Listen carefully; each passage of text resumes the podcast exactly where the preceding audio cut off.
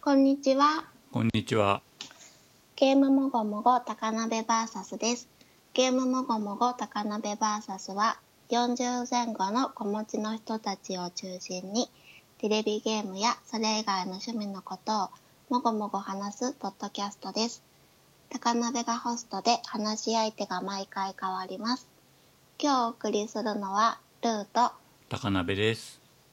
それでは今週の近況からお願いします。はい。これといったニュースでもないんですけど、うん。 4月5月の間に任天堂系のニュースが結構溜まっておりまして、うん。その辺ザザッと言っとこうかなって思っております。はーい。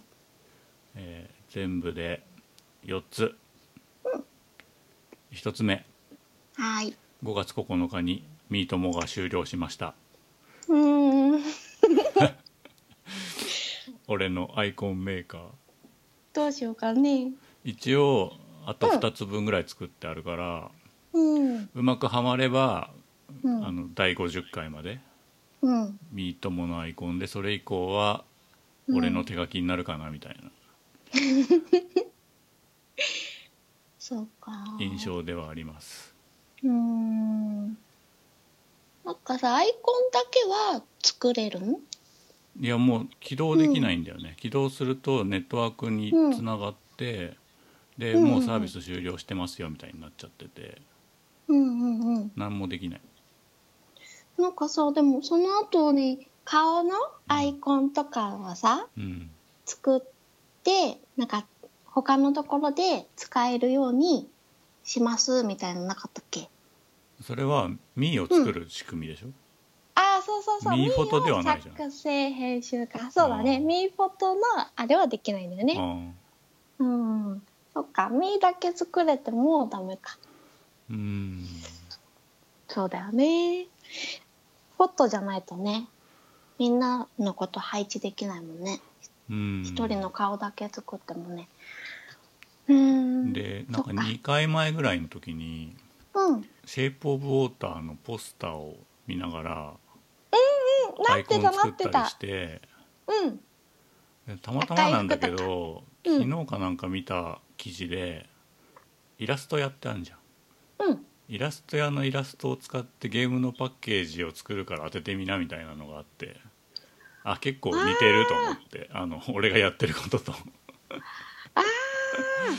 だなんかなるほどねゲームのパッケージとか映画のポスターとかを真似するの面白いなって思い始めた時期にーうん。ミートが終わっちゃったんですげえ残念だなと思ってこれ絵で描くのと意味が違うじゃんかうん。絵では描けると思うのそうだね。だけどそのあありものを使って再構成するっていうのが面白いなと思っててうん。うん残念だなと思いましたっていうそうだよね。話です。うーん。なんかさ、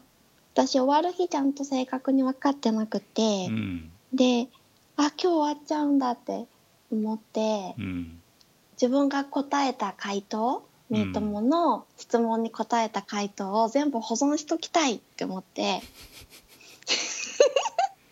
構時間かけて書いてたから、いえ吐き出したあーこられできんのやーだからないじゃん、それが。うんどうしようかなと思って時間が多分あったら全部こうコピペしてノートとかに出たよ貼り付けていこうと思ったんだけどもう時間がなくてあ、うん今日のしかも4時までとかだったじゃん。うんで夜までだと思ってて4時までかと思ってどうしようと思って全部スクショして撮っといた。やべえやつ だなあなんかさの最近はさ、ブログとかもサービス終了するときにさそのエクスポートする仕様とかが入ってたりするんだけどさ、うん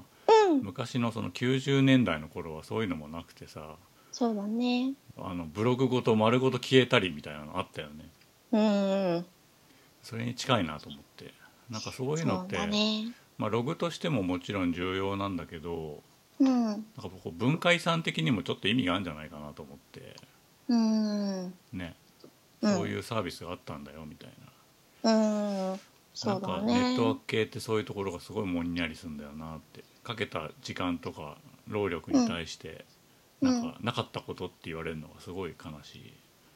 そうだねう。ん消えちゃうもんね。うん、うーん。そうなんかねそうやってスクショとかではなくて保存する方法ないかなって思ったら、なんかね自分のカメラロールに保存するみたいなうんマークはあったんだよね。うんでそこを押したらこうミーの自分のアイコンが喋ってる吹き出しみたいなのが出て、うんで質問に答えてるような風にはなったんだよね。うなんんかそれをツイッターに上げたり LINE に上げたりできるようなうん感じにはなったんだけど答える文字数が多いと全部入ってなくて途切れてるんだよね。うんだからね最初はねそれで保存してたんだけどよく見たら全部入ってないってことに気づいてダメじゃん、なるほどねうん、で結局ね全部ねスクショ撮って あと服とかさいろいろゲームで撮ったやつあるじゃんうん靴とか靴下とかうんそういうのも全部スクショして撮っといたうんカメラロールの中がだからすごいことになったうんうんあっという間に容量埋まりそうだねうん ねえ悲しいねうんうんまあミートもでもねそんな感じかなうん、そうだね。でもね何もうあんまやってる人はいなかったもんなと思ってあ、ーそのそうだねちゃんとした質問に答えたりとかっていう方ではさ、あうん、だから仕方ないよね。あうんうん、はいはい。 2個目がうん、任天堂スイッチオンラインの詳細が発表になりうん、うん、 9月から正式スタートですとうん、で料金が1ヶ月300円からっていうところでうん、 12ヶ月だと2400円うん、で2人以上8人までのファミリープランっていうのだと年間4500円うん、でうちとかまあゲーム後のみんなはこうスイッチが2台以上ある家が多いんですけどうん、あのさうちもスイッチ2台あってさで子供が今セレステすげえハマっててやってんだけどうん、それは俺のスイッチに入ってるわけうん、で子供のスイッチにはほとんどソフトはダウンロードなくて俺が2人でやるかもなっていう時に買ったカセットを挿したりして遊ぶんだけど俺のセーブデータはないわけよそこにはだからゼロからやんなきゃいけないことになるのうん、だけどこのスイッチオンラインはなんかクラウドにセーブデータをアップできるって書いてあるっぽいからうん、ひょっとするとそのカセットのデータに関しては息子の方のスイッチで続きができたりするのかなって思ってうん、でもそれに4500円かって思って あまあなんかさもちろん今だとスプラトゥーン子供が友達とやったりするんだけどでもせいぜい月に23度なのよー、うん、それに毎月300円とかちょっとなっていうのもあってで俺もうオンラインゲーム全然やんないしうん、なんかすごいもんやりしてるっていうそうだうね。んうちもなそんなに2台を使いこなせているかというと あーそんなにだしな。うなんかあのプレイステーションビータとか、まあ、プレイステーション4もそうだけど、あれってさ同じアカウントで複数のハードも与えたりできるし複数のハードにダウンロードソフト落とせたりするじゃん、うんあの体制にしてくれたら4500円は全然払えるかなと思うんだけどうんちょっとねなんか俺2台持ってるメリットあんまないなっていつも思って、うんわかる。うん、うん。そうなんだよね。ううんーん。だからなんか同じアカウントであの対戦プレイとかを同時プレイはしなくていいんだけどうん。あの要するに1人分の料金で2人分遊ばせろとは思わないんだけどうん。俺がどのハードで遊ぼうが自由じゃんみたいなのは正直思っててああ、うん、うん。だから、えー、と子供のところに俺のダウンロードソフトを落とせるんだけど子供は起動できなくていいんだよねだから、ううん、で俺がアカウントで入った時にそれが起動できるっていうのはやってくれよって思ううーん、だから今やってるゲームだけ落としといてうん両方に落としといて子供がやりたい方でやるとか俺がやりたい方でやるとかっていうのはいいかなと思って、ああ、そうだうね。んまあ最低でもそのカセットの方ぐらいはやらしてほしいよね好きなハードでうんうん続きうを。んうう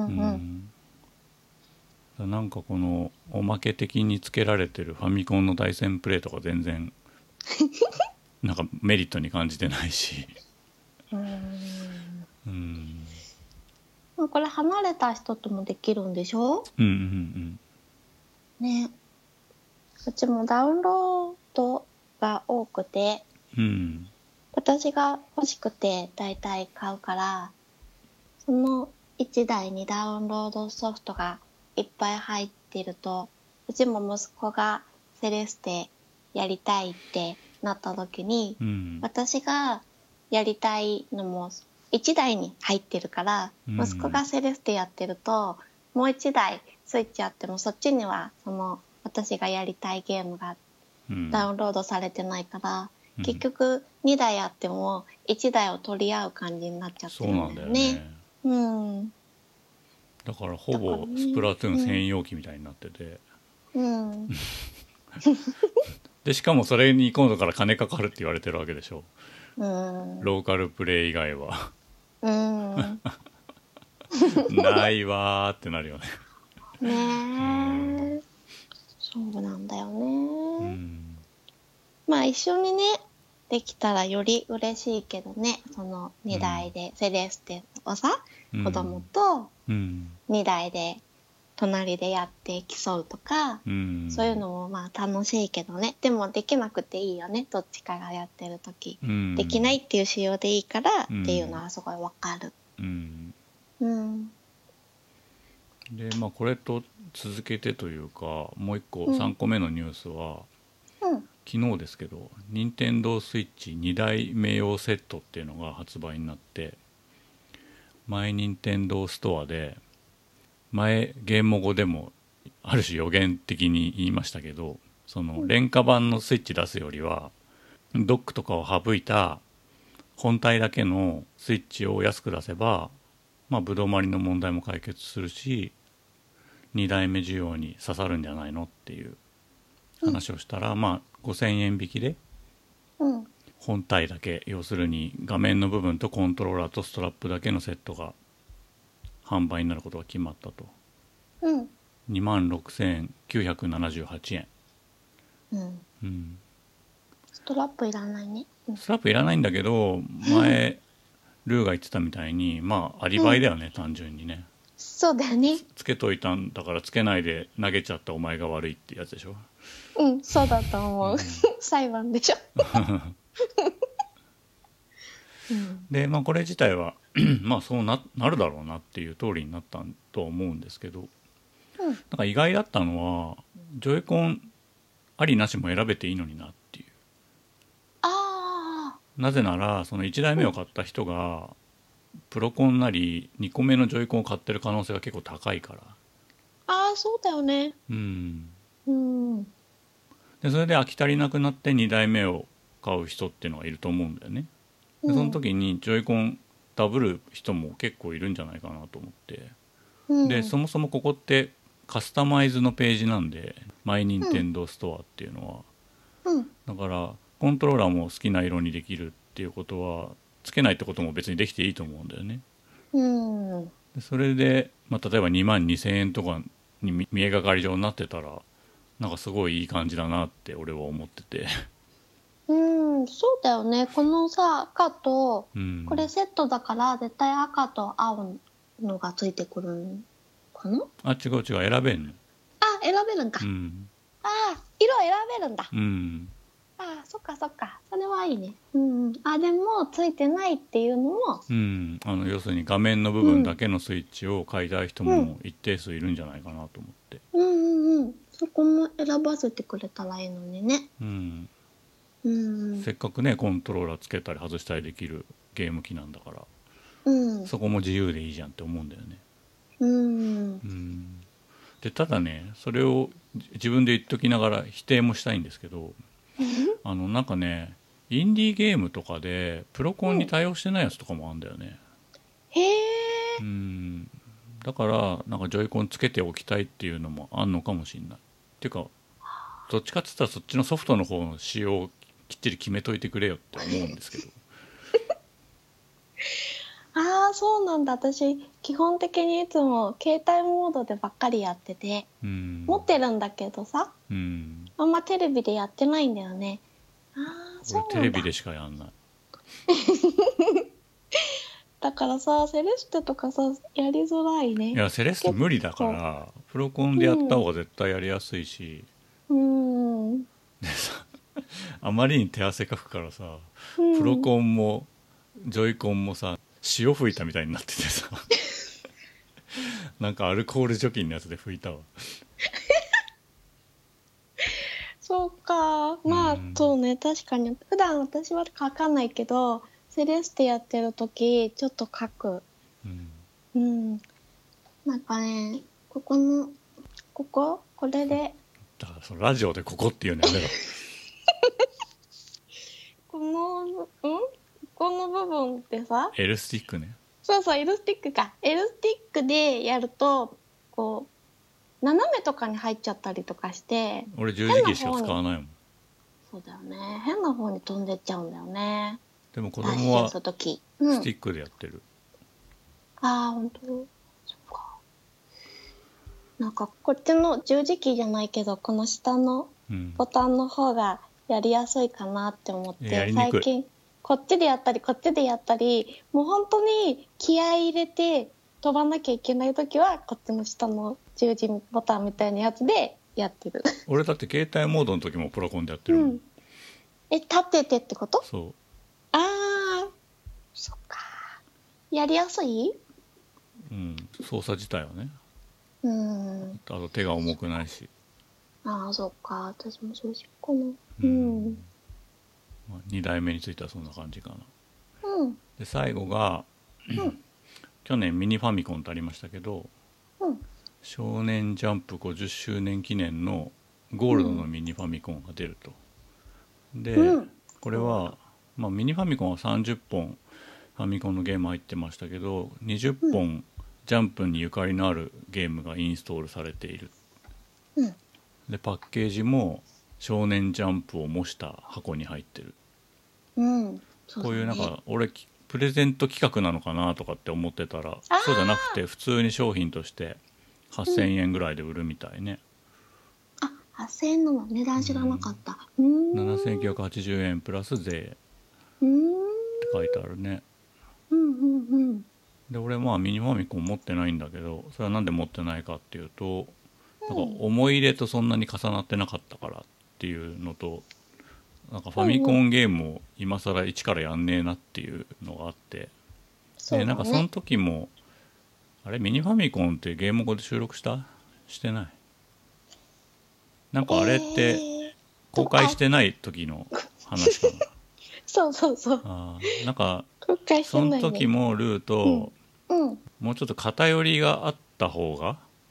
うん逆にいいんじゃないっていうだからなんとかバージョンなんとかバージョンみたいなのがうん。複数あった方がいいんじゃないみたいなことを言った覚えがあるんですけどあ、そうだね。コナミバージョンとか、そそうういそううそうそうマリオバージョンとか縛りとかね。で、うん、それによってそのカセットが刺さってる色が違うみたいなのが面白いよねみたいなうん。ことを言ってたと思うんですけど、まあ、結構それに近い発想でうん。でしかも「ジャンプ」っていう意外性もあってうん。いいなって思ったね。うん。うん。で なんかさまあ「ドラゴンクエスト」はジャンプ発信ですごいこう世の中に浸透してったっていうのはあるんだけど ししれっと「ドラクエ」が入ってんの本当面白いなと思ってまあ、あれかな。そういうのが売れるっていうのもあるんかな。 売れるってなんかさ、ラインナップ的にさ、うんなんかこうキャラものって、どうしてもクソゲー感が強く て、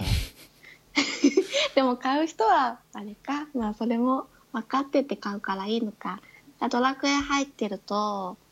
欲しいってなったりとかすそうる。いでうもこ今とな更の今更そういうことじゃないんじゃないだよのね、そうだよね。そっか。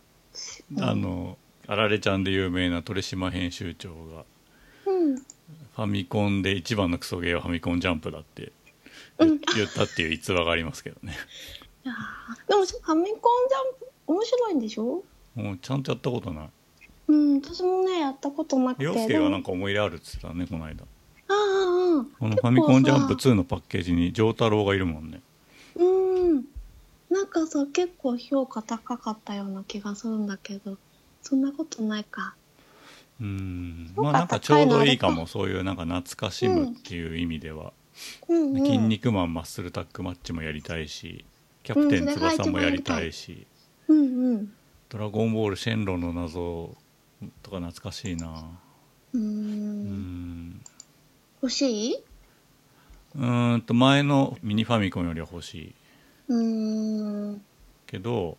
うん。やんないからうんいらない多分さ、なんか、一通り一回起動しておしまいってなっちゃいそう。一回も起動してないわだって俺スーパーファミコンうんスターフォックス2以外何も起動してないもんああ、そっか。じゃあそうだね、きっとね。うんうーん私は筋肉マンマッスルタックマッチがやりたいけどうんでもその一本のためにねでもね旦那さんが欲しいって言ってたんだよねこれなんかプレゼントとかでもらったら嬉しいね誕生日ああそうだねお別れ会とかいいなうんうんね人気すぐなんか売れちゃったみたいななんかこのパッケージにうん鳥島編集長とかのサインうん欲しい、ああいいね80年代感、うんうんううんんなんか企画としてすげえいいなって思いましたそうだね、うんなんかこれができるんだったら他のこともやってくれそうな気がするよね例えば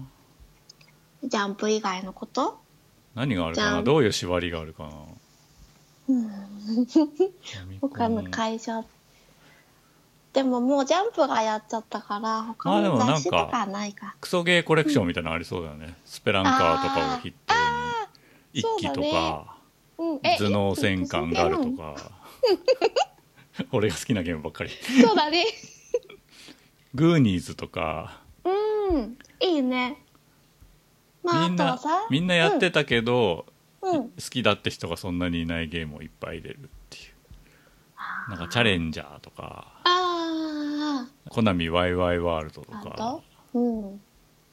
なんかそういうなんか変なのが入ってないとファミコン感があんま出ないんだよねだからその、うんオリジナルのミニファミコンがあんまグッとこないのはその辺で、うんジャンプの方がグッとくるっていうのもその辺で、そうだよねそうだってさ俺あの前に出たやつとかってさもうさ違うそこじゃなくて持ってるのが多くてうんバーチャルコンソールにしてもさうんあの昔出たなんだっけファミコンミニうんだっけアドバンスあのやつれとかねそうそうそうあれも全部持ってたし、そこと被らないやつが欲しいよねうんあと前に言ってた自分だけのオリジナルっていうのもそうあれさ普通にね1これ万円そうとかでも作っていいと思うんだけどなねこのリストがネットでポチポチあっって押していくと作れるみたいな、うんうんなんかそれも可能な感じがするよねであのさ有名人の音楽リストみたいに公開してあったりしてさうんなんかよくわかんないけど中田康隆バージョンのファミコンみたい なさなんかそういうねできそうだなってなんか夢見ちゃったけどどうなんだろうねうん、まあなんかこう3万円ぐらいで全部入りみたいなのも欲しいよね、ああ全部入ってるのはいいなうん、なんだかってさ確かファミコンの全ソフトをデータで並べても1ギガいかないとかっていうはずだったと思うんでうんうん、うん、 256メガとかに収まるんじゃなかったかな確かあなんか言ってた気がするうん前にねうん小さかったうんような覚えがあるね今時ね1ギガなんてもうただみたいなもんでしょうん そうだね全部入りいいねうんまうあん権利的にどうしても無理なやつはしょうがないけどうんうんまあそんな感じで駆け足でしたけども任天堂最近のニュース集でしたとはーいはい私は「ジュマンジウェルカムトゥジャングル」を見てきたのでその感想を話したいと思います。はいと、ジョマンジュは1995年の一作目見たことある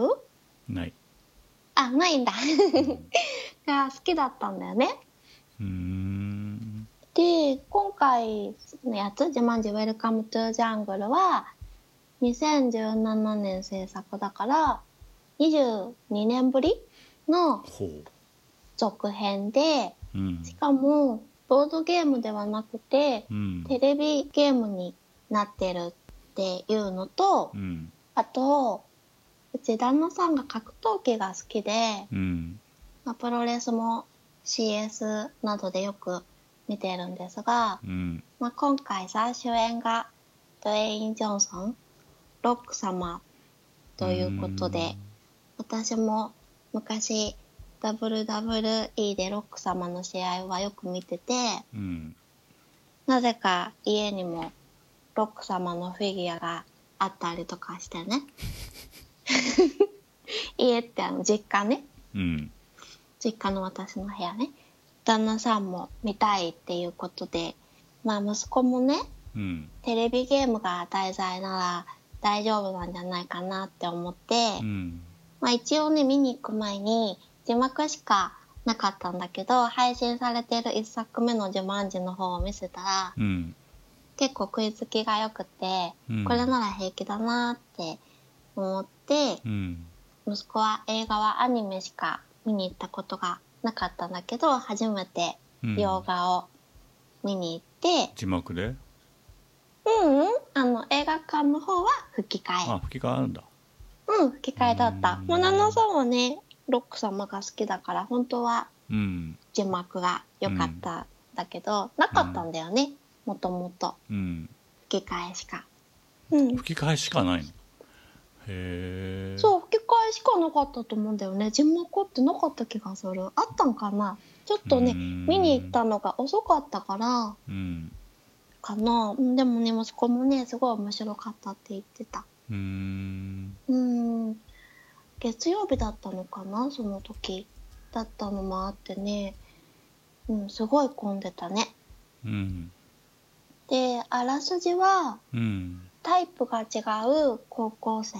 とオタクの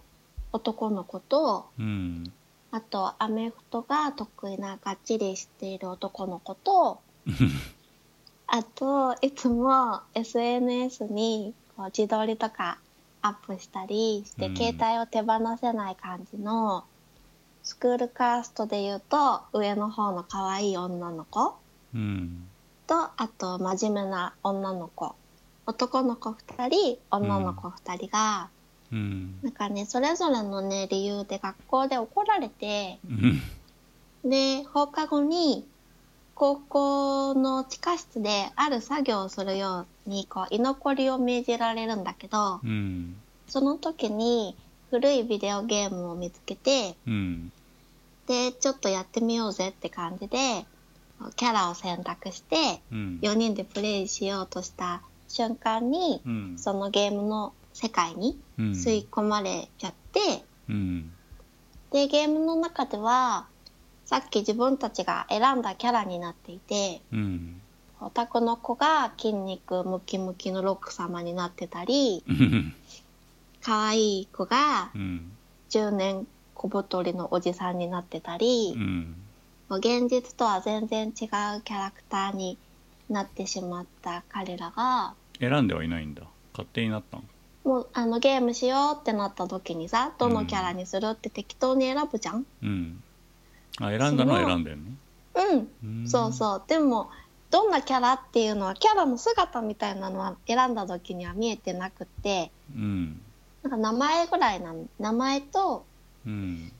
うんどういうものかっていうのは書いてあったちょっと忘れちゃったけど、うんまあ、キャラの絵みたいなのは多分書いてなかったと思うんだよねうん。どうだったかな忘れちゃった うん。でもさ自分がさそのキャラになると思わないじゃんうん。あのそっちの世界に行っちゃってうん。ねだからね、まあ、びっくりしてまあそんな彼らが現実世界に戻るために力を合わせてゲームをクリアしようとするお話どうやってわかんのこうやったら戻れるって。ああのね NPC が出てくるんだようん。そう 説明してくれるうんうんクリアしたら帰れるぞとかってあそうそうそうストーリーっていうかこういうことをするとクリアだよっていうことをうん説明してくれるうんうんそうそうそう何度も同じこと言ったりする NPC だからうんうんでね現実と見た目が全く違うキャラになってるけど中身は現実のままだからうんこうロック様が中身はオタクな男の子に見えるし中年小太りのおじさんジャック・ブラックがやってるんだけど、うんまあ可愛い女の子に見えるというかこっちも感じるしうん吹き替えだったから、まあ、声優さんもうまいんだと思うんだけど主演4人の演技もうまくてううんんそうか吹き替えややこしいなうん違う人を演じてる人を吹き替えなきゃいけないんだもんねそうだね。でもね、なんか、その子が入ってるって思うんだよね。うんおじさんの中うにん。おじさんなんだけど、可愛く見えるというか、うんうん。そういうところも面白くって、4人の高校生が自分の現実の性格と、あとゲーム内でのキャラクターの得意なスキルうんとか活かしながら、まあ、現実ではそんなに仲が良くなかった4人がお互い信頼してうんで「ジュマンジ」っていうゲームを通して自信をつけたりうんなりたい自分になるっていう行動も心も変化して成長していく様子が描かれていてうんよかったなって思った。うんあとそっか前作知らないんだよね。うんまああの前作通じてそうなんだけど「ジュマンジ」っていう言葉が好きになる叫びたくなる作品何語なの聞いたことないよね「呪文字」以外で そうだよねな、うん何語なんだろうね、造語うん、この映画しかないよねうんまあでもね前作を見てなくても全然大丈夫だし楽しめる作品にはなってたんだけどうん前作のラストシーンから始まったりへえあと、ジュマンジって言ったら、どんどこどんどんどこどんどんどこどんっていう太鼓の音が特徴でね、うーんその音がね、聞こえる人と聞こえない人がいるんだけど、うんそれはこう、ジュマンジがゲームをしてほしいから、うんこう太鼓みたいな音を鳴らしてね、うん人にこう興味をね、うん聞くためにうん鳴らしてるんだけど、うんそうその音がね、聞こえてくると、気持ちがね、見ている私も、 来たって感じで。へえ盛り上がるしね息子もね一作目を見てあったからうんこう映画館の中でうんその音が聞こえてきた時にすごい笑顔でこっちへえ向いて、 来たりとかしてね、ううんんあとはねちょっとね前作知ってると嬉しくなるところもあったね、うんうん、前作知ちょっっとてるってだってみんな結構大人でしょオーバー30でしょそうだよねだって1995年の作品だからねうんうんうんうんうんなんで22年ぶりにうん続編作ろうって流れになったんだろうねねそうだよね親子でおいでってことかなあーなんでだろうなんかさでも面白かったのがさ前作はボードゲームなんだよねうんでもさなんか今作も最初はボードゲームとしてうんあの砂浜に落ちてるんだよねうんでそれをお父さんが拾ってきて砂浜ででうん息子に「こんなんあったよ」って渡すんだけどうん息子はその時スト2かなんかしててうんで今時ボードゲームなんて誰もしないよとかって言ってうん見向きもしないんだよねうんなんかそう言われてジュマンジのボードゲームはショックだったのかうん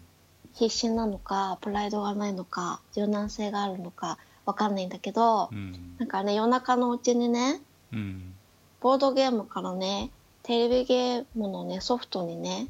ガチャガチャガチャってなってねうん変わってねジュマンジがね時代に合わせてまさかの進化をしたのが面白かったねうんいいんだと思ってボードゲームじあボゃードなゲームくからていいん変だ身するんうんボードゲームから一晩で夜のうちにカセットになってたうんなんだかどファんミコなんンだかどん、うんなんかねレスいやそういうどっちでもない感じだけどちっちゃかったんだよね、結構うんこのちっちゃく見えたね、うんなんだろうねうんそうでもねどんどこどんどんどこどんってまた音がして夜中にで男の子がうん起きて、それでボードゲームの箱を開けたらすごいちっちゃいねゲームのソフトになってねうんあったからやっちゃうんだよねうんうん、まあ、あとはねロック様が出てるからロック様のね決め顔のね「うんピープルズ・アイブロウ」っていうね片方の眉毛だけねうん斜めに上げる症状があってねうんよく旦那さんが昔真似してたんだけどそれを劇中でやってくれたりうんあと格闘シーンではロックボトムっていうねロック様の技を披露してくれたりしてね、まあ、ロック様ファンに は嬉しい、うん、とこがねあったね。そうですかう。ん、うん、うんあとね、まあ、ゲームが題材だから、うんジュマンジのゲームがあったらやってみたいなって思って、うんまあ、私はアンチャーテッド的なものをねうん想像してたんだけどうん息子は「ジュマンジ VR やりたい」って言っててうんそのね見に行く前にねうんイオンとかにさあるさモーリーファンタジーっていうアミューズメント施設あるじゃんうん知ってる知らん。そういうなんかゲーセンみたいなのがあるんだけど、うんなんかねその中にね3歳からできる VR ゲームっていうのがあってへえで、まあ、息子メガネしてるし、うん大丈夫かなって思ったんだけど、うんまあ、それがね遊べてねうん3歳から遊べるものだから内容は簡単すぎたものの VR はね面白かったみたいでうんで「ジュマンジ VR」それでやりたいって言ったんだと思うんだけどうんそういうのがあったらねうんそしたらねなんかねこの間ね息子がねこんなんがあるってね YouTube でねソニースクエア渋谷プロジェクトっていうところで 3D の「ジュマンジ没入体験ゲーム」っていうのやっててねうんもう終わっちゃったかなって思うんだけどなんかそういうの行きたいなって思ったうんうん楽しそううんうんうんうんとねあまとめとしてはまあ難しく考えさせられるようなことはほとんどなくてうん笑いあり涙ありのエンターテインメントでうん面白かったよっていううんうんうん、でもね私はねテレビゲームっていう題材的には今作の方が好きなんだけど全体的なお話は1995年の前作の方が好きなのでうん前作を見たことがない方には前作もおすすめですうんうんうんって感じかな。なんだろうなすごいよく聞くタイトルだけど一回も見ようと思ったことはないんだようんうんうんななんかいい意味で B 級感のあるアクション映画みたいなことでしょきっとそうだね。うんうん。夜中にうんなんとなく見たら面白かったっていううん、感じなんはかするつね。まんないって人には会ったことないんだよねうん。 「自慢じいいよ」っていう人には結構会うのに見たいと思ったことがいまだにないっていううんそうだね。まあ、見たら面白いとは思うんだよね。うん面白いし、ちょっとうるっとくるところもあって、うんいいよ。はいうん。テレビとかでやったら見るかあもテレビてとかやそうそうんやってなくない映画の前にやったその前作テレビでやってないと思やれう。ばいいのにね CS ではね、なんかね、やってたっぽいんだけど、うん普通の地上波ではやってなかったと思うね。うんうーん。しかもさ配信のやつも字幕しかないしねうんうーん面白いのにねうんうんまあ今回のさやつはかなりヒットしてるみたいだからそのうちテレビでやるんじゃないかなうんそんな感じですはーいはーい僕はスイッチで出ている「レイジングループ」というアドベンチャーゲームについてお話ししようと思いますはーいこれあのゴールデンウィークにセールをやっててうん普段3000円のところを2000円で買えたので買いましたうんなんかもともと去年の8月3日にスイッチ版配信されてるんですけどうんオリジナルはもう2015年の12月にスマートフォン版のゲームアプリとして配信されておりうん割ともう時間が経ってるというかうんその後にあのビータ版とか PS4 版が移植されてうんスマホからコンシューマー機に逆輸入されたみたいなうんゲームになっておりますうんでまあ俺普段ノベルゲームとかやんなくて、まあ、やったとしても、クリアまで行ったことがなくてあんま面白いと思ったことがないんだよね、うんだけど「レイジングループ」はやってみたらすごい面白くてうん一応全クリしましたおおでなんかこうゲームの人狼をモチーフにした、うんまあ、ビジュアルノベルなんですけどうん選択肢や分岐はほとんどなくてうんでそもそもその人狼そのものを遊ぶゲームではないとその人狼っていうゲームのルールとか世界観を作者の人がこういうふうに解釈してループ系の物語にしましたみたいな話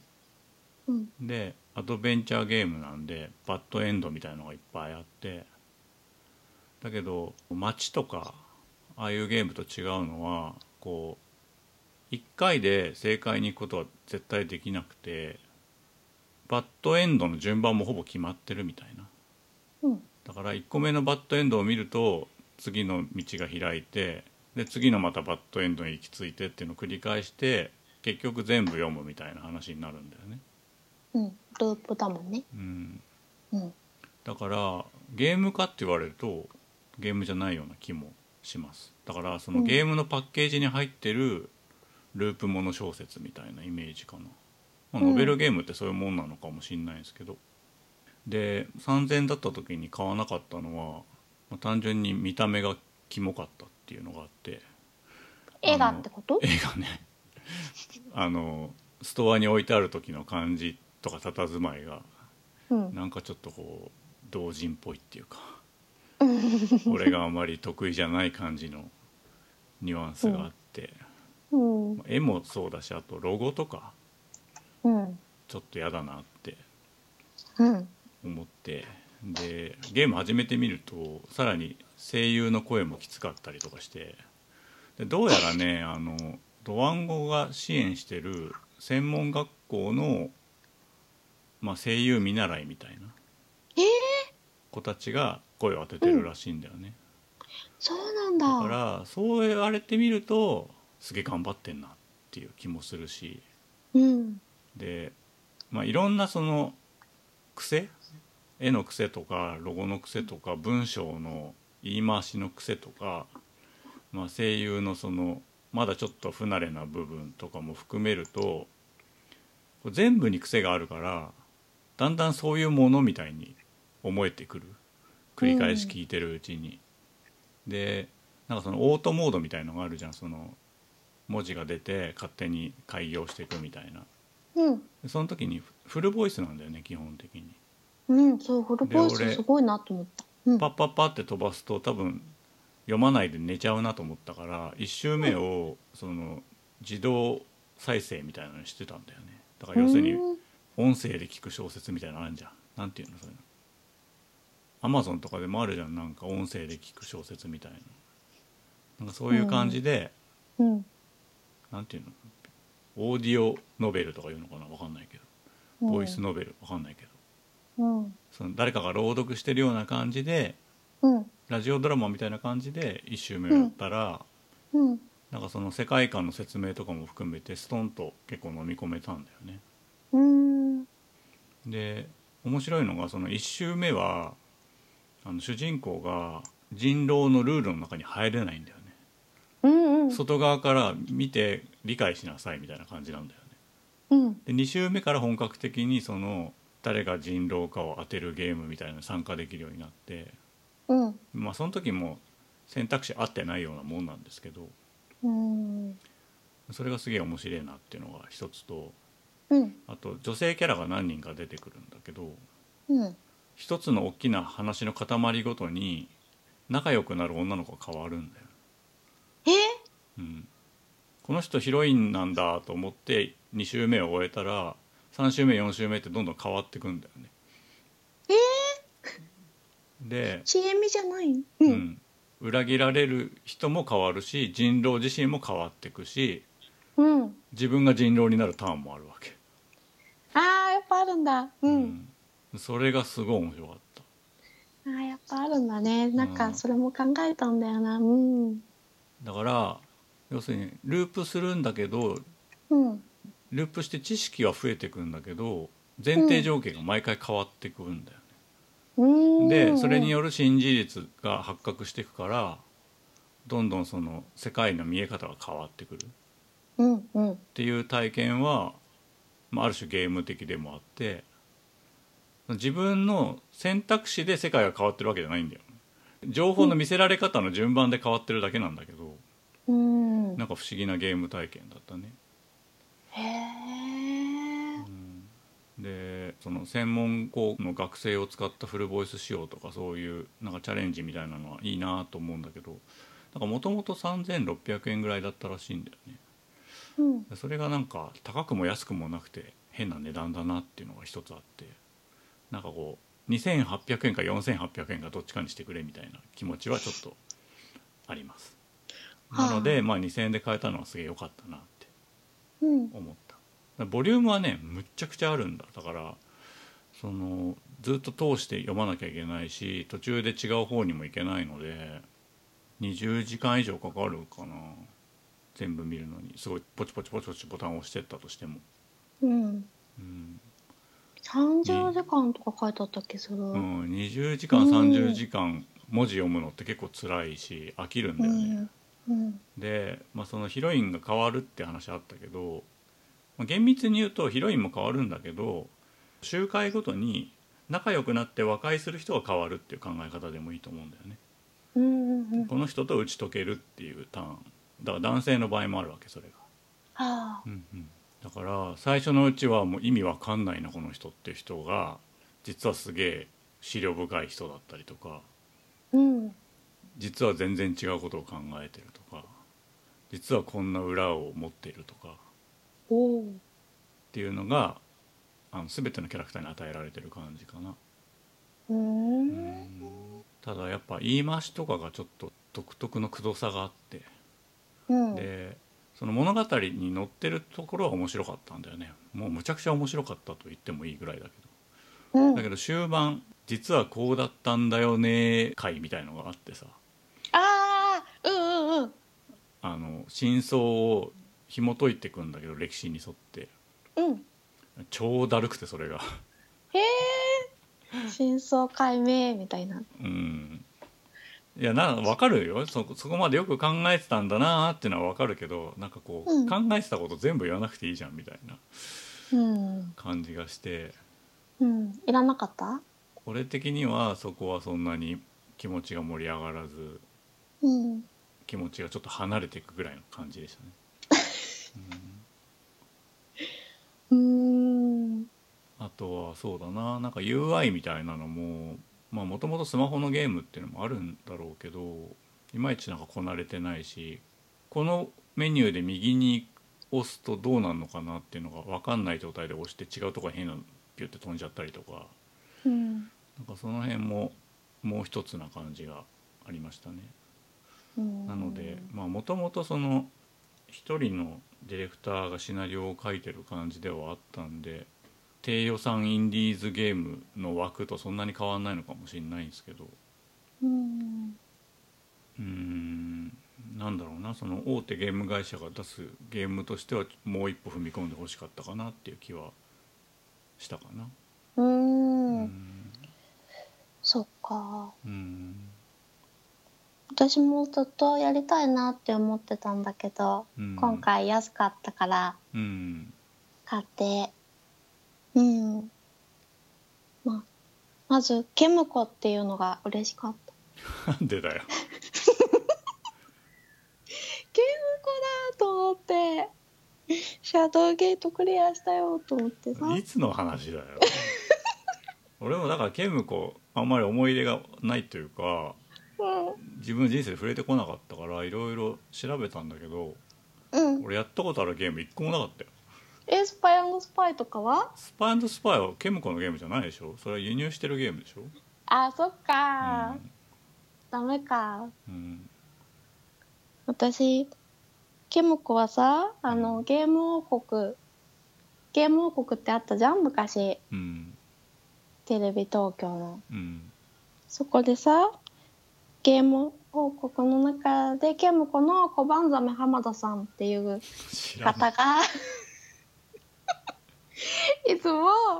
来ててさうんでそこで紹介するのがねうんキット・クラウンの「クレイジー・チェイス」っていうのをうん毎回紹介しててうん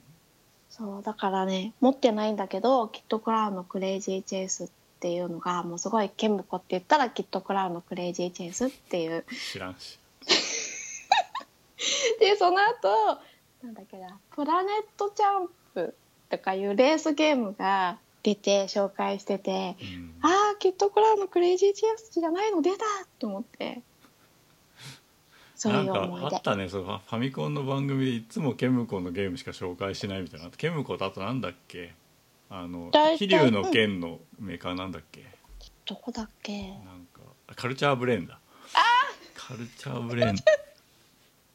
ことないよだってハドソンのひまわりさんとかもいたし知らないけどいやだからその要するにスポンサーに、うんまあ、もちろんなびくよなっていう話で、そうだうねん、うん、あれでしょあの江戸や猫八が司会の番組でしょそうこの間亡くなったよね猫八さんねあそうだっけああそうだったそうだったねあの人なんかゲームにそんなに興味ないんだよね確かね興味なさそうだよね、どういうあれであゲーのム番組パワーにっていう番組なん今なんか調べたら出てきたけどゲームパワーうん、最初さマリオクラブだっけうん、あれやっててその後にゲーム王国が始まったんだよねゲーム王国あゲーム王国とも書いてあるなうんうんでもゲームパワーは10年間やってたって書いてあるよ何それ ゲームパワーの後継番組がゲーム王国だって、あそうなんだだからうん司会を引き継いでるんだってなる ほど。そういうあれだったんだ。ああライオネスアースか。林家一平出てた出てた。確かにななんかね、好きでよく見てた。うん。うん参加サードパーティーカルチャーブレーンケムコって書いてあるじゃんジャレコとうんうんかそんなんばっかりだもんうん。そうそう。懐かし厳い。しいなこれな今ゲーム作ってない会社多いんじゃないのああ、そうなのかな。うーんうんそう、嬉しかったよっていう。ゲーム対決の商品は94年から95年頃まで人気も知名度もなかったプレイディアで贈呈されても喜ばない参加者が多くいた プレイディア逆に逆に今ちょっと今嬉しい。ちょっと世界遺産的な感じあるけどねそうだね。プレイディアか懐かしい。うまあちょっとプレステだと高すぎたかなーん。トレビアか。本当だ。紹介ソフトやゲーム対決に用いるソフトも飛竜の剣などのマイナータイトルが多かっ飛た。龍の剣の裏技とかそんなんばっかり紹介してていや持ってねえしなんか悲しいね。しかしうん参加者は得意なゲームに大乱闘、スマッシュブラザーズなどの有名タイトルを挙げる子供が多かった。うんうんってなるよねそう。あ、でね、あの、うんなんだっけ そう、レイジングループに私今ね、スイッチのマイページ見たら10時間以上ってうん時間はね、なってたね。でね、クリアはね、まだ1回しかしてなくって、これから面今白く2な週る目。そっか、2週目でね、あの、やっとね、また、あそこの集落に、休みずにうん入れそうな、入るところうんだね。うん。何度か死んで鍵を集めてきて、うん新しいルートにうん進める感じだね、うん警察の人に捕まっててずっとやっと入れるなーって思ってうんうんこれから面白くなるよ人狼が毎回同じではないんだろうなっていうのはうんなんとなく分かってたんだけど、うんその仲良くなる人とかっていうのはうん同じなのかなって思ってたんだよね。うんうんうんうん、だからちょっとびっくりしたしうん楽しみが増えた。ううんんあとフルボイスってすごいなって思ってたんだけど、うんそっかそういう学生さんだったらだねうん携帯の時もフルボイスなんだろうあね違うえっとパートボイスだったってそうなんだかだらそのパそっワーかアそッっプかするときに付け足したんだろうね、あーで絵絵も増えてるはずだからうん絵がなかったキャラクターとかもいたんだってそうなんだへえなんかさ分岐のチャートとかがさうんまあループするものっていうのがあるからまあそうなんだろうけどすごい親切だなとは思ったうんまああのうんなんか終わった時にヒントの羊が出てくるのとか面白いなとあーあーあーあー次はでもあそこの選択肢を選べって言われるんだようん言われるねあそこのあそこに行けよみたいなこと言われるねう、んでだったらそこ飛ばしてくれたらいいのに結局頭に戻るっていうのもちょっとよく分かんなかったけどああそうだよねそこにね、あでもヒントだからかううんんうんうんそうねなんかささっきサターンのあ街の話が出たけど私街サターンでうんやってさそれやってた時って全然こうチャートとかなくてサターン版って、うんだから自分のゲームノートにバッドエンドの数字とかを書いてたんだよ ね。ゲームノート さらっと言ってるけどみんな持ってねえからなゲームノートそれにさこういくつあるのかもわからなくってバッドエンドが、うんで全部書き出していったりとかしてたから、うんなんかそういうのに比べると親切だなって思ってこうキあーあキーとそうかいう意味でもさは迷うことはなかったね、ねそうだよね。うん、キーと選か択も肢さであるじゃん選んでない分岐とかもちゃんとチャートに出てたしね、うんうんうんそうそういうのはねいいなって思った。でもあの羊がさ急うにんその主人公の久石春明ではなくてうん「よっちもっとの大将」ってこうプレイヤーの方に話しかけてくるのは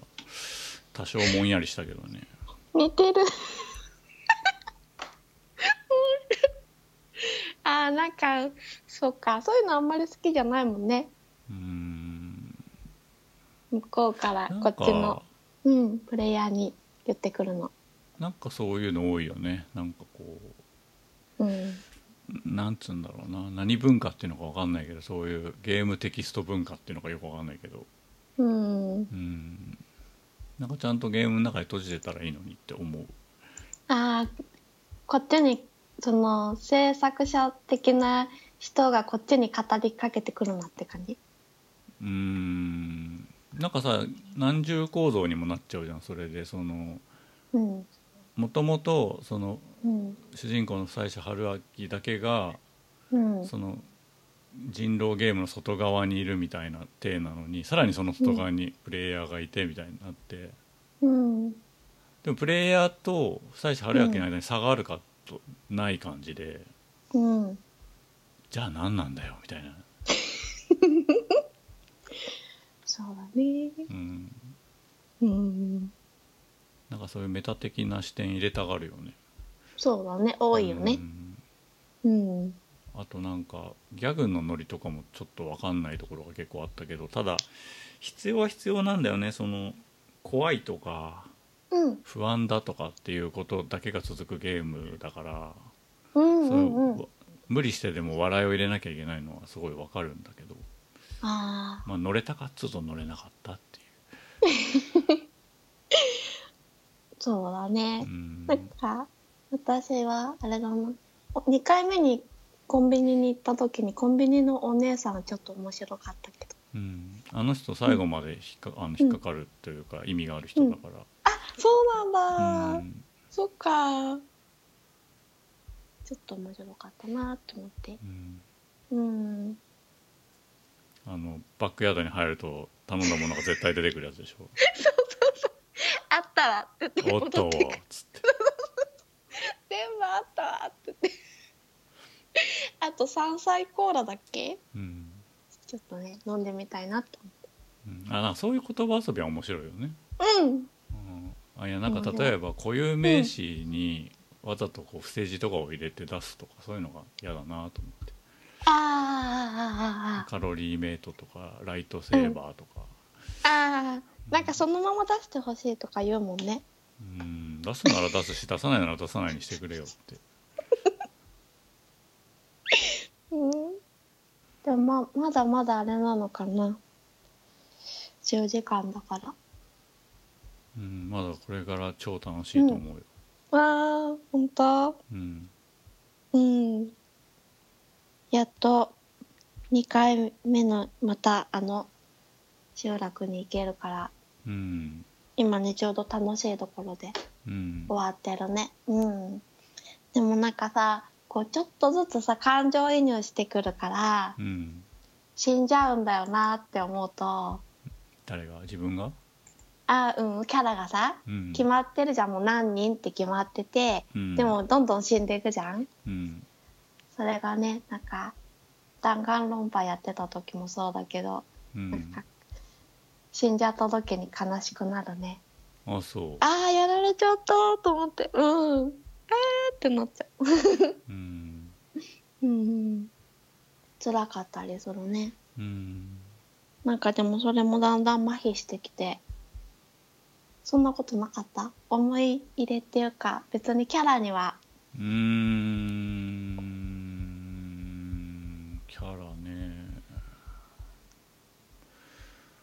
まあゲームの中のキャラに恋するみたいのはなかったけど、うんまあでもあのすごい書き分けられてて個性的でみんな。うんうんうんうん、なんかどれかにはまる人はいるんだろうなとは思ったね。ああそうだねうん、うんなんか例えば街だったら人ごとにそのルートが分かれてるけどうん要するにその一本道なんだけどお話ごとに人が変わるっていう考え方でまとめたのはすごいいいなって思ったね。ううーんんそうだねうん繰り返し遊ぶものだからさなんかね、違う方が面白いもんね。で誰か分かんないでやってるからさこっちはさ、うんあこうなるんだみたいな、うんうんうんうんうんうん、驚きがあるよね。うーん。そっか。うんうんどうなんだろうななんかそういうビジュアルノベルだとかテキストアドベンチャーっていうのはそこそこ需要があるもんなんだろうか、どうなんかねでもそんなにないよね。うん、なんか好きな人だけが買ってるから好きな人がすげえいいって言ってる声だけが届いてるような印象があるんだよね俺の中にはうーんうんレイジングループは面白かったけどねう。うんうん。そうだねでもあんまり種類がないところを見るとそんなに売れないのかね。売れてないんだろうねだって街の続編もみんな欲しがるけどねそんな売れたかっていうと、渋谷428、うんうんうんうんうん。そんな売れてない評価は高いけど売れてないでしょそうだよねやっぱり好きな人は好きっていうことになっちゃうんかねううんーんまあ今まではそのコンシューマーで出すにはこれぐらいの豪華さがないとみたいな縛りがあったけどでも今スマホの時代なんだからうんねそんなにその俳優を使わなきゃいかんとかそういう違う意味での派手さみたいなのはそんなになくてもいいような気もするけどねそうだねもっと増えてもいいアイデ感じもすィアる一発でうんもっと出す人がいてもいいような気がするけどね、うんうんううんんそうだよねうんそんなに普段ゲームをやらない人でもね難しいこととかってないからうんねできるしねアクションとかさそういうのはあれだけど、うん読むだけというかね基本的にはうん、だあからねうんとなんか一個思ったのがその、うんオートモードとかあと改良のスピードを変えるオプションとかが、まあこういうゲームでは入りがちなんだけどうんそのどっちでもなくてユーザーごとに押すテンポってある種一定だと思うんだよねうんだからなんかそれを学習してこのぐらいのテンポで次に飛ばしてくれる風にしてくんないかなってああユーザーごとにうんうんそしたら楽だねうん長時間やってるからね覚えてくれそうな気はするようねんうん、なんかオートだと違うんだよねで、私じうん全自動で飛ばされるのもなんか違うんだよねうーん1行目が表示しきったぐらいで飛ばしたいんだよねっていうこうああ私オートやったことなかったずっといつも自分でこううん、 A ボタンとか押して進めてたうんうん、そっか今度オートやってみよあとタイトルの意味が結局最後まで分かんなかった、うレイジングうん、どういう意味レイジングって何なレイジングってでもさ 英語の綴りじゃないんだよねなんかロゴの横にうんローマ字みたいなのが書いてあってうん「レイジングルーブ」って書いてあるんだよね戻ったっけだからレイジングじゃないんだよねでループもあさーループだったら LOOP じゃんああはいはいああこなるれほなどんねかアナグラムとかなんだろうなと思って、ああ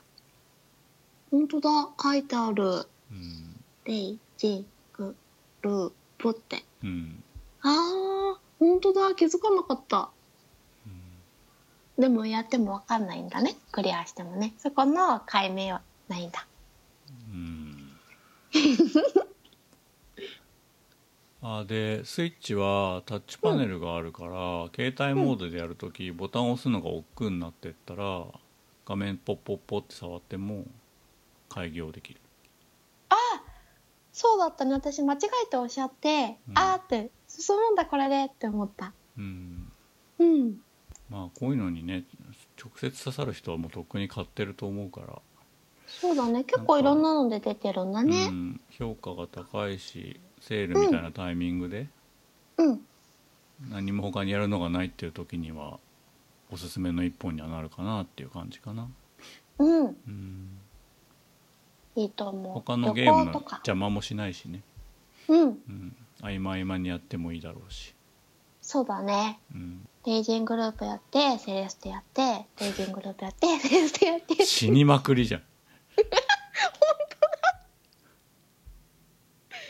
それでね結構ね時間が解ける、はい交互にやってねなんかこう長距離移動する時とかも良さそうだよね電車とかさまあでも景色見らんよあはい そっか確かにねうん、外に出た時はねまあね飛行機とかねそういうなんかこう景色変わんないような感じの時はいいかもしれないですけどね新幹線のし、うんうんトンネルの中とかね、うんうん、うんはいそんな感じですはーい私は今日は2つゲームをクリアしたのでその感想などをお話しさせてくださいはいとね一つはねツイッター眺めてたらうんあのゲーム後のハッシュタグツイートでうん勘介さんがうん変更はゲーム後メンバーの方はプレイしているのかなしてたら感想を聞きたいですと書いてくださっていてうん変更はホラーなのでうん高鍋さん、ホラー好きじゃないじゃんうん だからねここではお話ししてなかったんですがうん去年ねクリア済みなのであそそうなののツイート去年うん去年そんな昔に出たの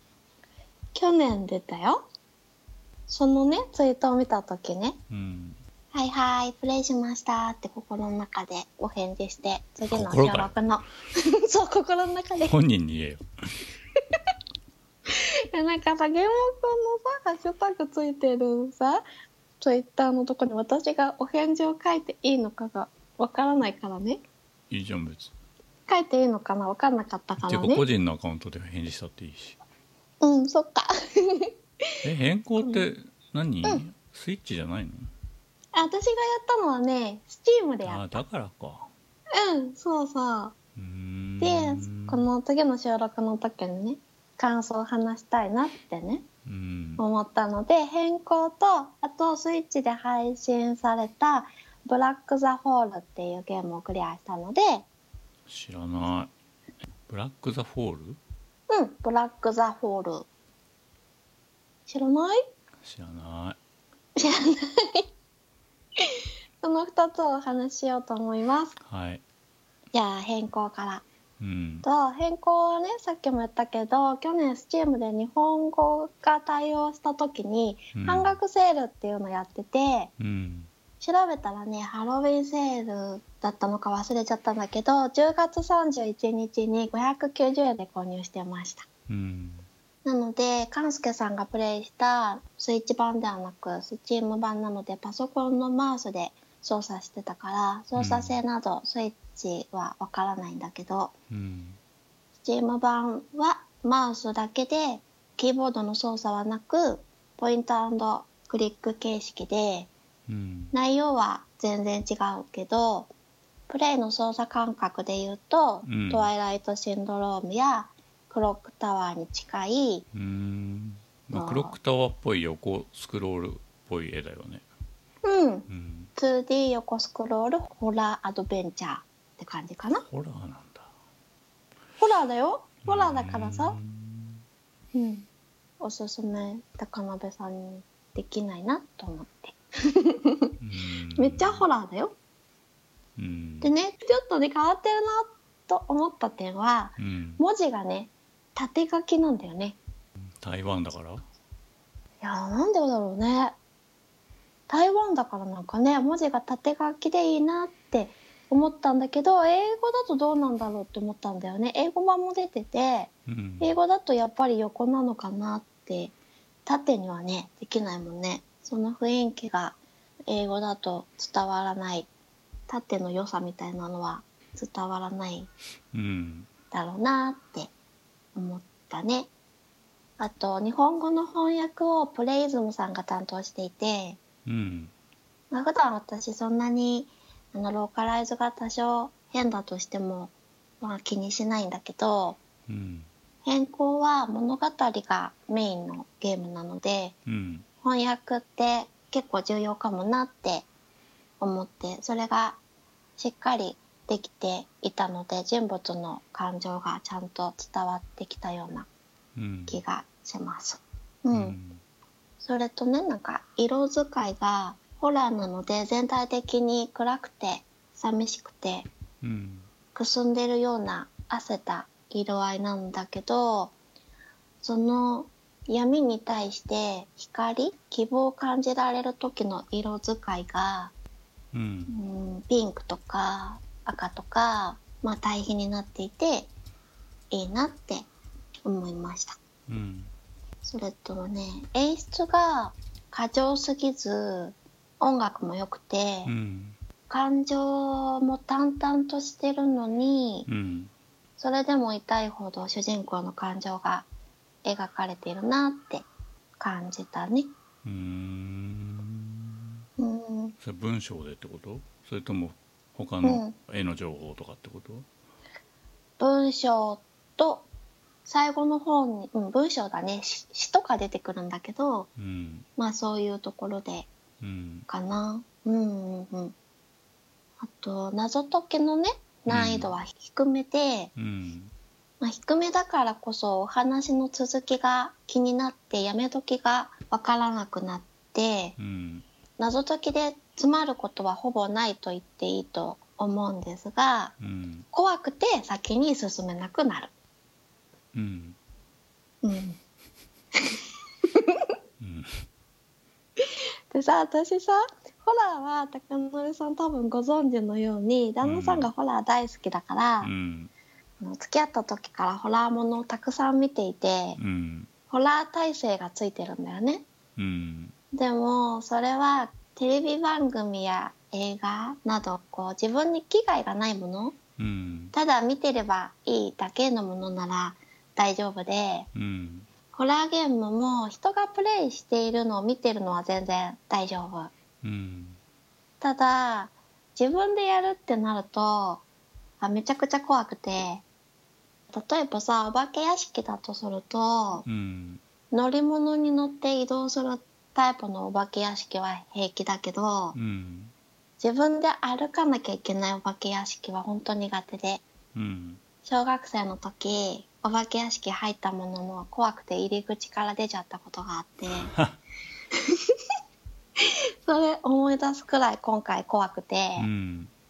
なんかね正直一人でプレイ開始しちゃったのをうん最初は後悔してうん旦那さんとやればよかったなってうん思ったねうんでも一人で始めちゃったうん進んでいくのが嫌だってこと怖くて進めないんだようーん謎は分かってるのにうん怖いでも一人で始めちゃったし、うん旦那さんに聞いたら旦那さんもプレイしようかなって言うから、うんなんかネタバレできないと思ってこうネタバレしないようにしつつ、うんリビングに旦那さんがいる時プレイしてたこう見えないようにしてうん一人っきりでねプレイするのはね怖くてできなかったねうーんうんでなんか私ホラー演出に対する反応が良すぎるらしくてうんなんかすごいいいお客さんだよって言われたりとか楽しそうだねとかうん今の悲鳴ゲームのキャラの声千春の声ってどっちってこううんわかんねえよって笑われたりしつつなんとか進めていったんだけど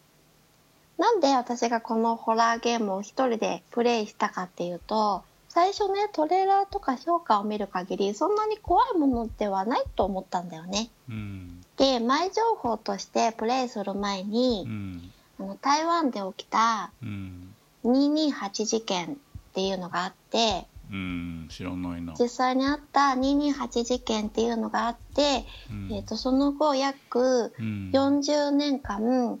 戒厳令が引かれていたっていう歴史うんを予習しておいた方がいいっていうのをうんレビューとかで見聞きしていたから、うんそれら台湾の白色テロとか軽く目を通してからうんプレイして、うんこう歴史とか時代背景を理解するゲームで、うんホラーは弱めなんだろうって思ってたんだよね。うんでも始めた瞬間教室に自分が操作するキャラがいてうんまだ怖いこととか何にも起こってないのに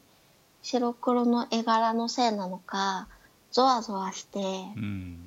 ゲームの内容は物語の舞台は1960年代の台湾の学校でうんとある男子生徒が授業中に眠ってしまってうんで目が覚めると自分しかいなくなっててうんでおかしいなと思いつつ歩き出すとうん黒板には「台風警報」っていう文字がうん書いてあってうんであーみんな台風が来てるから帰っちゃったのかな帰宅しちゃったのかなってうんとりあえずあの自分も自宅に帰ろうとするんだよね。うんでその途中で学校内で唯一会ったのが、うんレイっていう女の子の生徒でうんで2人で帰ろうとするんだけど、うん台風で学校のそばの橋が壊れちゃってて。うんで学校の敷地内から動けない閉じ込められちゃってるっていうことが判明してうんで2人でとりあえず外に連絡電話とかでねうんあの学校にある電話で連絡してみようとか、うんまあ、今日は学校で夜を越そうってことになるんだけど、うんまあ、ここまでがオープニングみたいな感じでうんそこからいろいろな出来事が次々に発生して。うんどうして学校がこんなことになっちゃってるのか何が起きてるのかうん最初プレイヤーである私も全然わからないまま一つ一つ謎を解きつつ学校内を回ってうんでもあのさっきも言ったように謎解きは難しくないからうん次に向かう場所っていうのはすぐ分かるんだよね。うんうんだから学校内を無駄にぐるぐるこう巡回させられることはないしうん入手するアイテムには全てに意味があっておお余分な要素を持たないこうシンプルで無駄がない感じで。うんまあね、怖いからね難易度の問題じゃなくて怖くて進めないからこのくらいの難易度でちょうどいいかなとは思った。うんでね怖さはね外国の急に驚かすっていう感じのホラーじゃなくて、うんうんまあそういうあーびっくりしたっていうのもあるけど基本的には日本的なジメッとした湿ったより嫌なやつじゃないそれそうじわじわした雰囲気で、うん絶対ここなんかいるよっていう西部も近くにあるしっていううんこうセーブする時って赤い祭壇でするんだけどうんその時キャラが「どうかお守りください」って言うんだよね。うんで私も心の中で「どうかお守りください」って言ってうんこう怖い怖いって思いながらもう絶対ここなんかいるしこの扉開けたくないってうんなってああ無理でも開けなきゃ頑張れ千春って思ってこうなんとかもうなんかブツブツつぶやいたりしてうるさいから旦那さんとかが時々見に来てうん「早く行けよ」とか言われながらうんもうマウスをクリックして教室のドアを開けようとしたらうん鍵がかかっているとかねうんなって肩すかしを食らったりしてこう嫌な予感でプレイヤーを怖がらせつつうん出てこなかったりうんそうかと思うと出てきたりうん今っていうタイミングで出てきたりとか怖がらせるバランスがねうんホラーを分かっているというかうんすごいなってうん思った。うんでね、学校内を歩いてると霊的なものが出てくるんだよね。うんでその霊的なものと戦うことはできなくって、うん時々歩いてるとメモみたいなものが落ちててうんそのメモに回避する仕方がうん妖怪絵本みたいな感じでうん書いてあって、と例えば霊に出くわしてもうん恐れてはいけない息を止めて静かに通り過ぎることっうんて書いてあるんだよね。うんうん、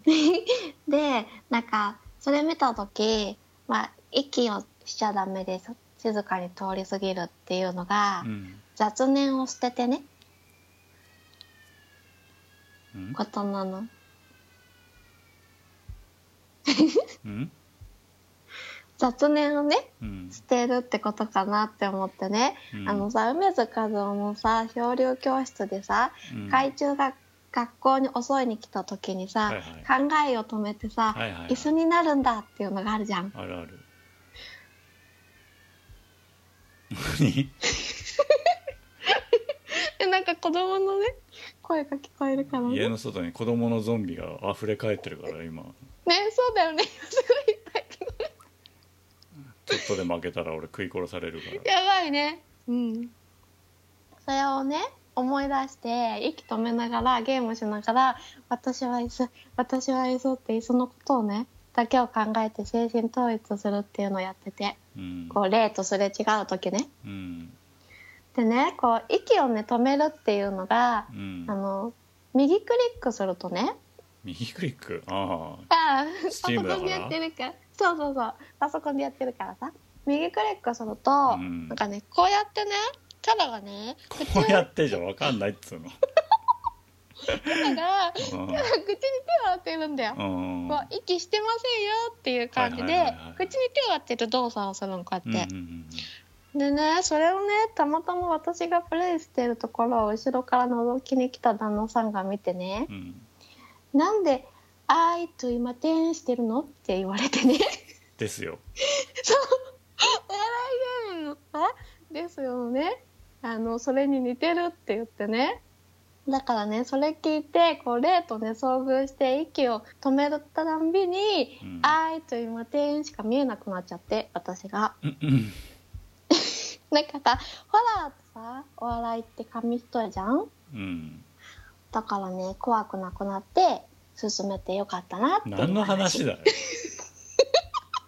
わけがわかんないもん見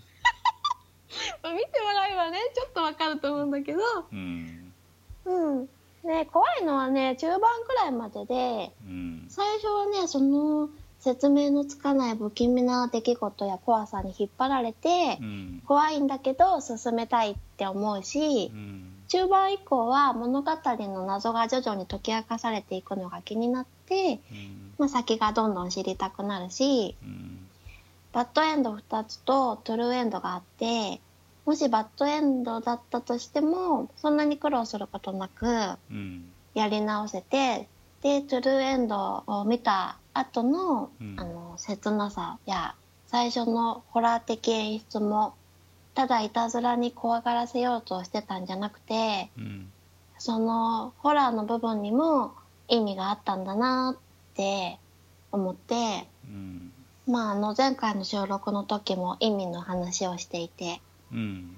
別に全てのことに意味がなくてはいけないとは思ってないしうん無意味なこともたくさんあっていいとは思ってるんですがうんまあなんかこれにも意味があったんだなってうん怖い演出にもうん意味あったんだなってうんそうクリアしたら、うんあそういうことかってそのホラーの部分も含めてうん悲しくてうん切なくてうんしかもそのゲームで語られることが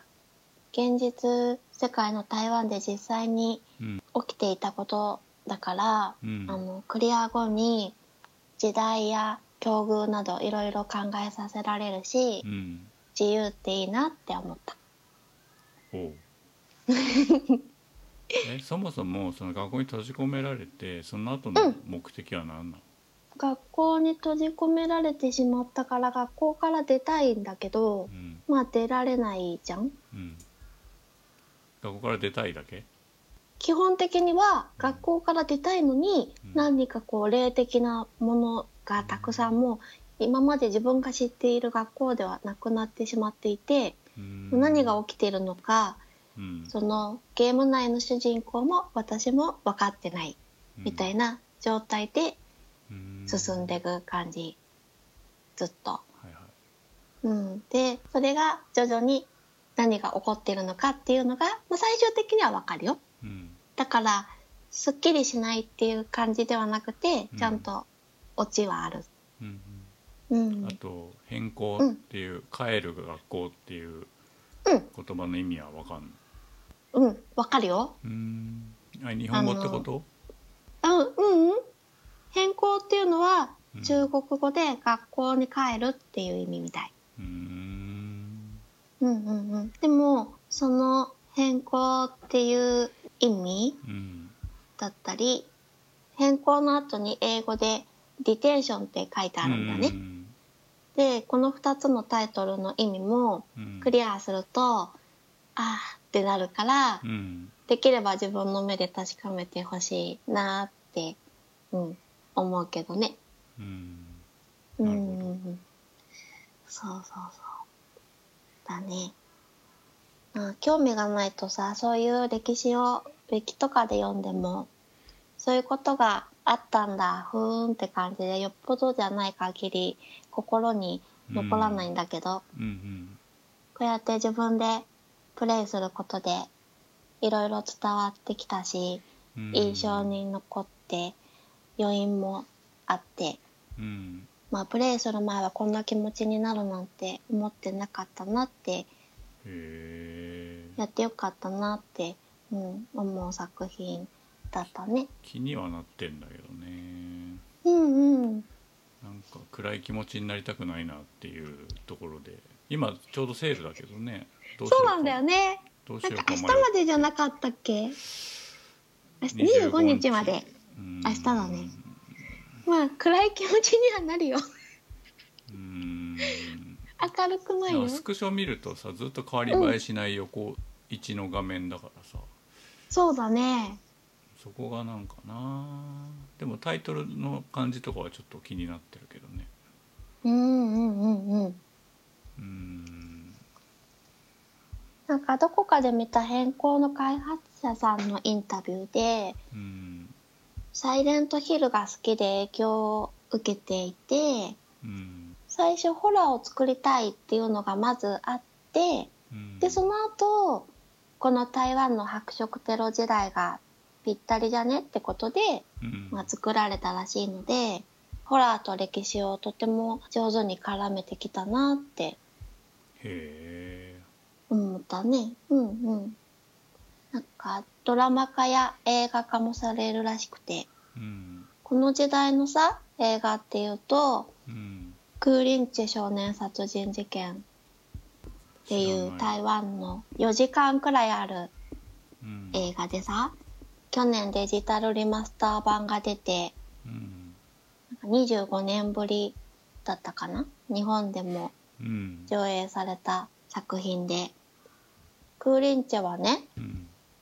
1960年代初頭の台湾でうん男子中学生がガールフレンドを殺害したという実際の事件がモチーフでうんと時代背景がまあ1960年代なので変更と同じっていうこともあってうん私は変更をプレイしてからクーリンチェ見てうんで映画は台湾の歴史だのなんだの知らなくても大丈夫な作品ではあるもののうん変更で体験した分うん映画の中で説明がなくても、うんあこういうことなのかなって入れたしうんゲームで怖い思いや切ない思いをしてから映画を見るとうんより深く刻まれる感じがした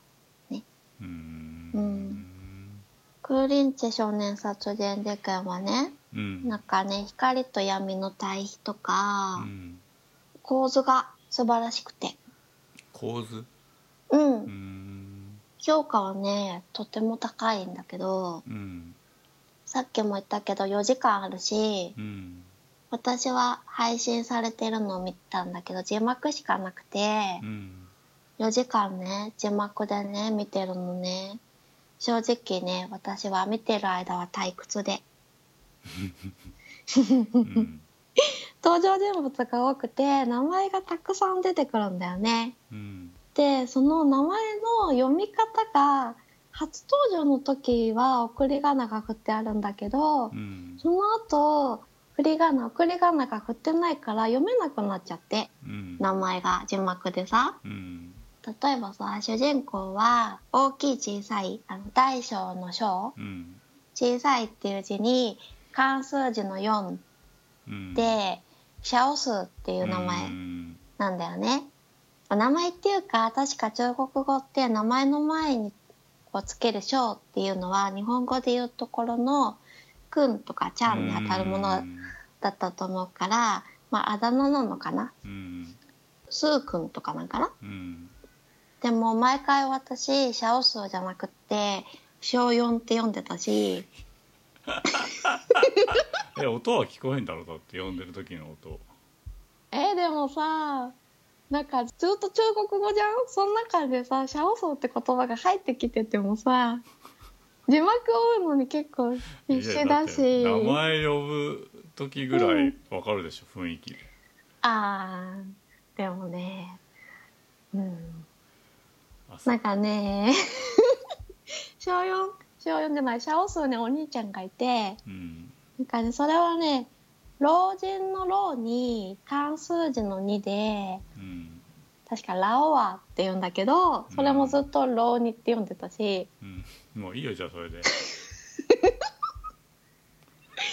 二つもね、なんかグループが敵対関係にあって、縄張り争いしてんだよね。うんで、だから人間関係が複雑で、うんそれも私見てる時しっかり理解できてなくてう、んまあ、そういうのもあって眠くなっちゃったりしたのかなって思うんだけど、うんでもねなんかね見終わった後その時代の台湾のこととか考えてしまう映画ではあって、うん時間が経つにつれてうんなんか映画なんだけどうんアジアの私は初めて見る知らない役者さんばかりだったことと、うんあと長時間こう場を盛り上げるような BGM がなかったんだよねうんっていうこともあって本当にタイムリープしてうんその1960年代の台湾に自分が放り込まれてうん目撃してきたようなうん感じがしてうん自分の中のねクーリンチェ少年殺人事件の評価がどんどん上がってきたんだよね。ほそうあとねこの感覚って長時間あってでうん丁寧にこう心理描写が描かれている感じってううんなんかに似てるなってうん考えて思ったのがうんリリー・シュシュだったんだよね。うーんそうなんかリリー・シュシュのすべてもうん終わってからこう切ない余韻がずっと続いて、うんいて分からなくもないなうんうん心に残る作品ではあったのでそうそういう感じがしたねこの「クーリンチェ」にも、へえうん。でもねそれでもねあんまりおすすめはしないけどうんしない変の更か うんまあ見てる時は人によるとは思うんだけど4時間があっという間でしたっていうレビューも結構あるので、うん理解できてる人とかは面白かったりもするかもしれないけど私は最初見てた時は結構退屈だなーなんて思っちゃったからうーうんうんうんでも変更と合わせてみるとよりその時代の台湾の歴史がわかるかなとは思うのでうんいいかなうんうんうんここ最近さ台湾製のゲームを3本やっておまあ変更おと、うんあとこの間話したオプスの地球計画とああそうかそうかそうそう、アップス魂の架け橋。うんもうどれも良くて、うんこの間、ビットサミットあったじゃんうんそこに出展されているのをこう、バーって見てたら、うんビジュアルデザイン賞かなんかに選ばれていたやつ、うんとね、CARTO って書いて、カートって読むのかなちょっとわかんないけど、っていう台湾の作品も見た瞬間に可愛くて気になったので、うん台湾製のゲームってあんまり知らないからね、うんこれからちょっと注目していきたいなって思ったうんうんうんうーんそうね俺も台湾とゲームがあんまりいまだに結びついてないっていうか頭の中でうん最近そういう普段聞かないような国のゲームが届くようになってきたよね、そうだよねインディーだとねうん、前のあのライムもなんかスペインとかだったし、ああそうだよねうん、少人数だったらね機材さえあればなんとかなるもんねそうだねうんうんまあねなんかホラーだからうん中規模のゲーム会社も今日本各地にブランチを作る会社が増えてきてうん福岡とか金沢とか京都とか、うんうん、ちっちゃいスタジオを地方に構えるみたいなのが流行ってるからねうーんそういう流れの一つなのかもしれないね、そうだうねん、うん、まあ、変更はさホラーだからね、うん高鍋さんにはおすすめしてもやらないかなってうん思うんだけどうんまあホラーがね苦手な人でも最初の数時間を乗り越えられれば、まあ、こんな私でもクリアできたのでああいやでできなくはないんだけど、例えば「バイオハザード」とかもやれば面白いんだけどこうう、んゲームってさうんちょっと忙しくなると離れたりするじゃんうんそうした時にホラーだと戻りづらいんだよねっていう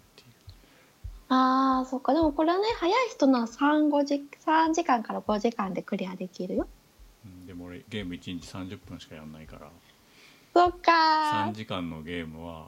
6, うーん6日間、そうかうん、うーん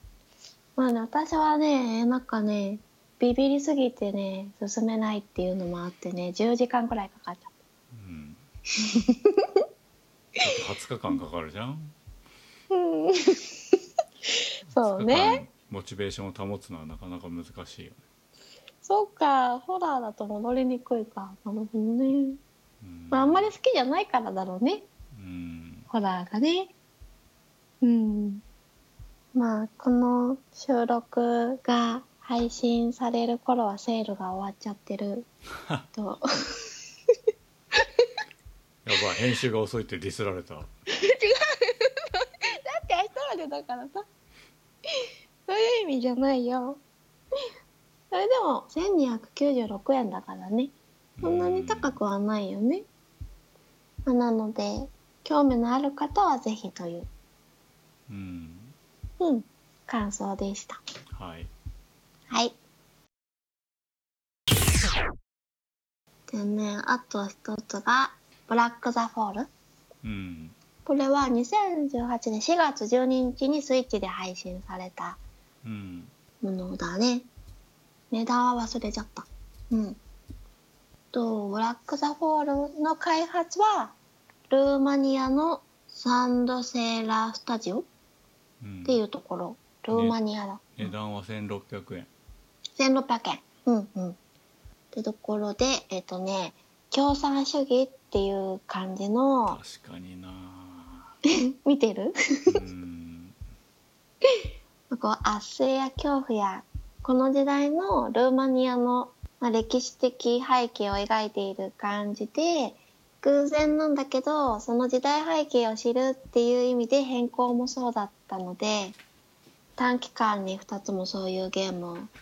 ねまあ短期間つってもあれだけど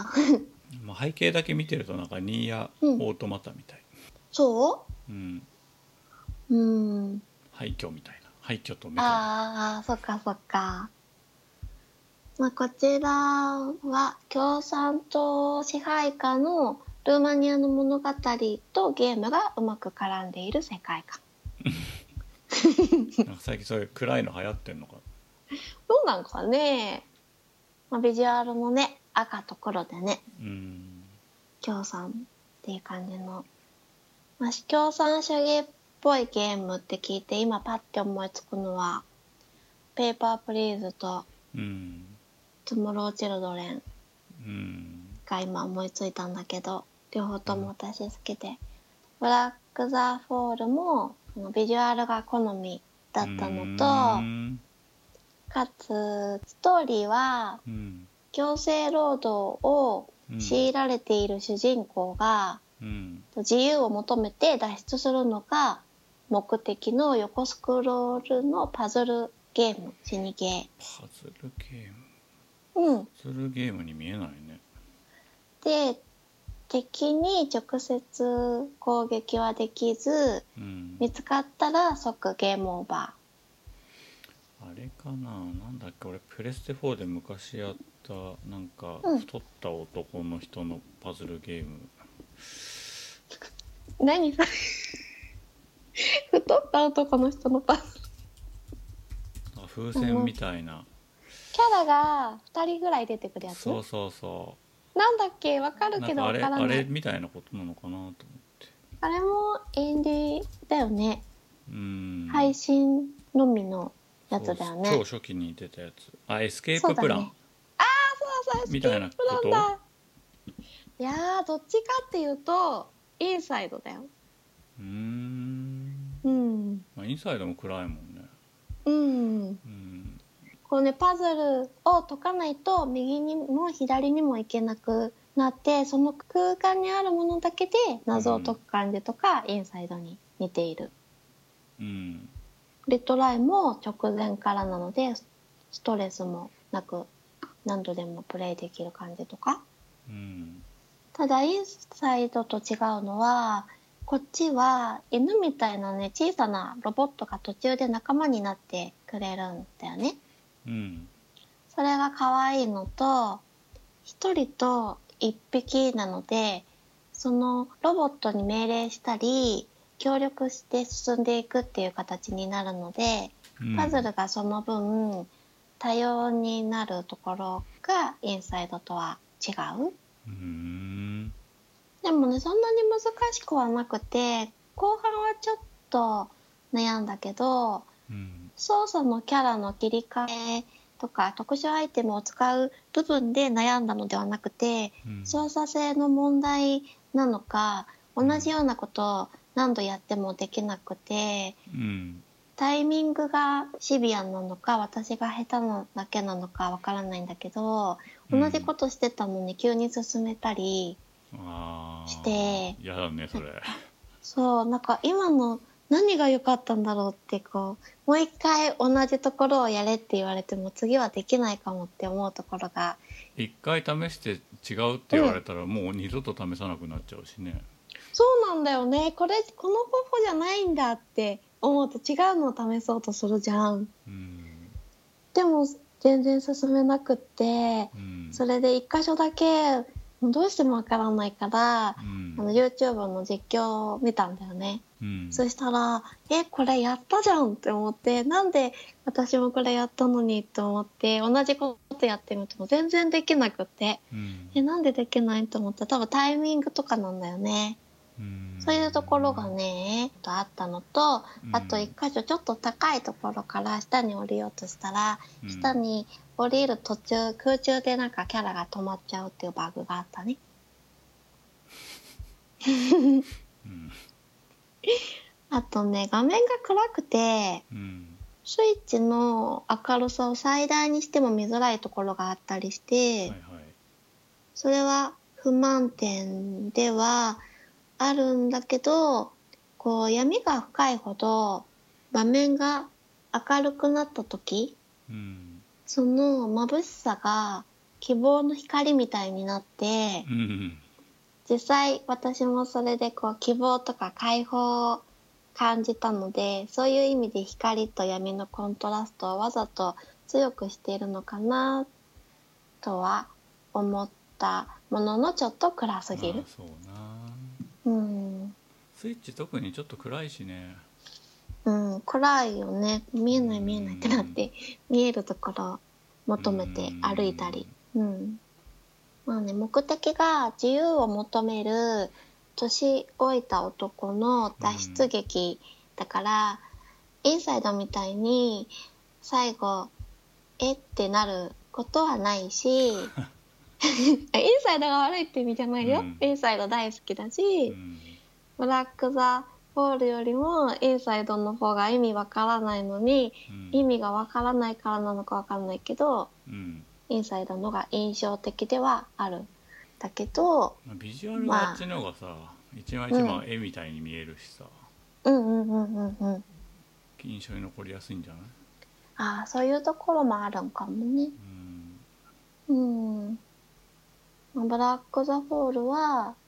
ルーマニアの歴史は私よく知らないけどゲームを通してうんまあ、伝わってくるものはあって変更と同様、こっちもうん自由っていいなって思ったうんプレイ時間がね うん短くてね多分ね5時間くらいだったと思ううんプラットフォームもねなんかいろんなところでスイッチもプレステ4も XBOX 版にもあるみたいで、うん結構ね面白かったようんなんかうんう5時ん間で体感したらそんな短くないんだろうけどうん1600円で5時間って言われるとなんか最近の感覚だとちょっと高く感じてしまう感じはあるねあーそっか私ね確かねポイント使ってねポイント貯まってたからうんそれでね1000円ぐらいで買ったんかな100円引いたら1500円なのにねそうだねなんかそうそう1500ちょ円っってと言わイメれーるジとうイんメージ違うよねうんうんバグがあるとか言われるとちょっと嫌だよなその一箇所だけだけどね私がうんあえーでのもなんかタイミングで通ったり通んなかったりするんでしょそこも一箇所ねうんあったねうんまあわかんない私が下手っていうことかもしれないうん んさどうなっのきかそなのインサイトと比べてたけど、そのスクスクショで引き込まれない弱さみたいのはあるよね、あーそっうんかあのなんか少年がさなんかすごいこううんスペクタクルに巻き込まれてる感がインサイドにはあるけど、ほうブラック・ザ・フォールの背景はすごいこだわってるにもかかわらずなんかあんまりドラマを感じないっていうか平面的だよね映画ねそうだね脱出劇その強制労働されてられているからそこの場所から脱出するっていうだけなので、うんあまりそうだねこんなに絵が綺麗なのに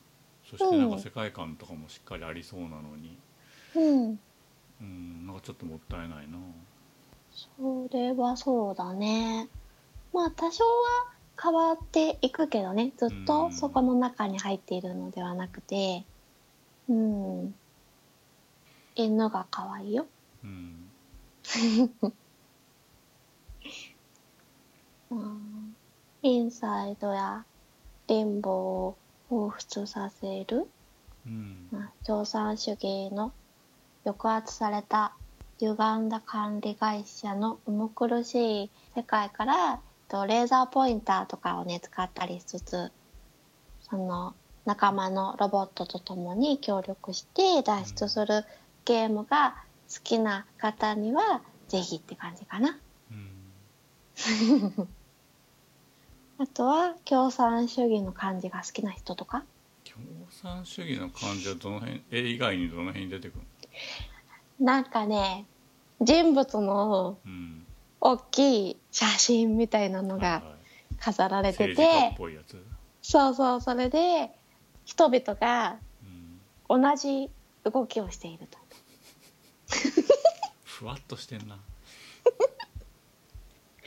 ああと色合いとかうんかなうん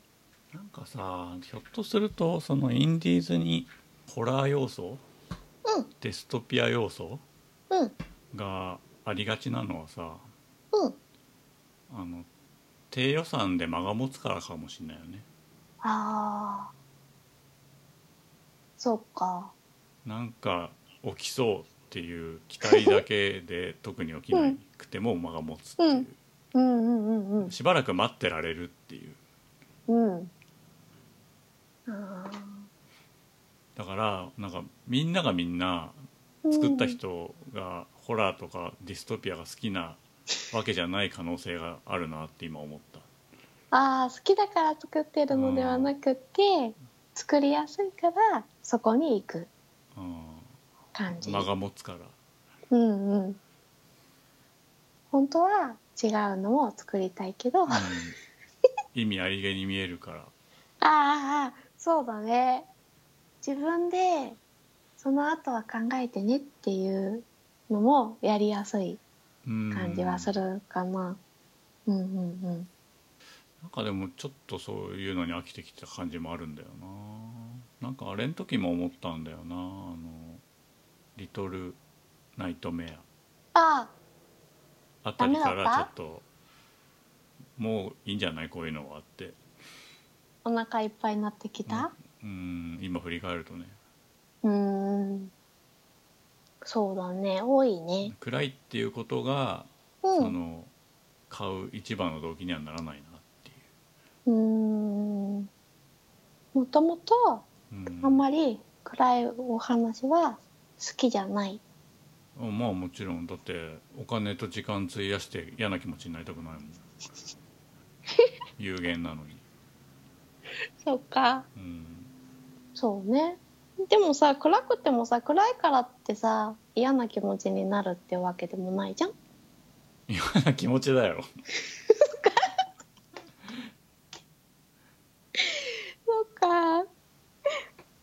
うんじゃああれか私きっと切ないとか悲しいとか切ないはいいよ別にそっか、それが印象に残りやすくて、なので暗くて切ないくて悲しくてっていうのは嫌いじゃないんだうんないからあれなのかな。うん。うんもともと好きじゃないとそうだね。ハッピーエンドのがいい。ねハッピーエンドかどうかじゃなくてだからうん要するに誰かの悪意が向いてるっていう状態があんまりよくよくないってこと、悪意か。うん、悪意。うん。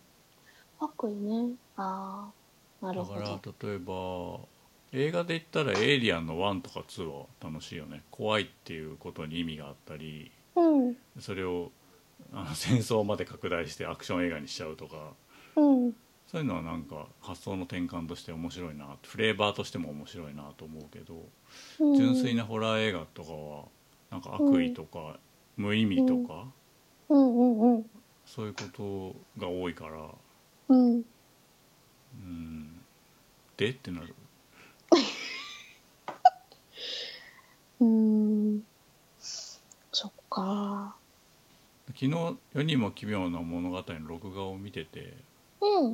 で大体さこう4つぐらい話あるけどうん最初の1つか2つしか面白くないじゃんいつも。うんうんうんで後ろに行くに従ってその「で」っていう割合が増えてくるんだよね。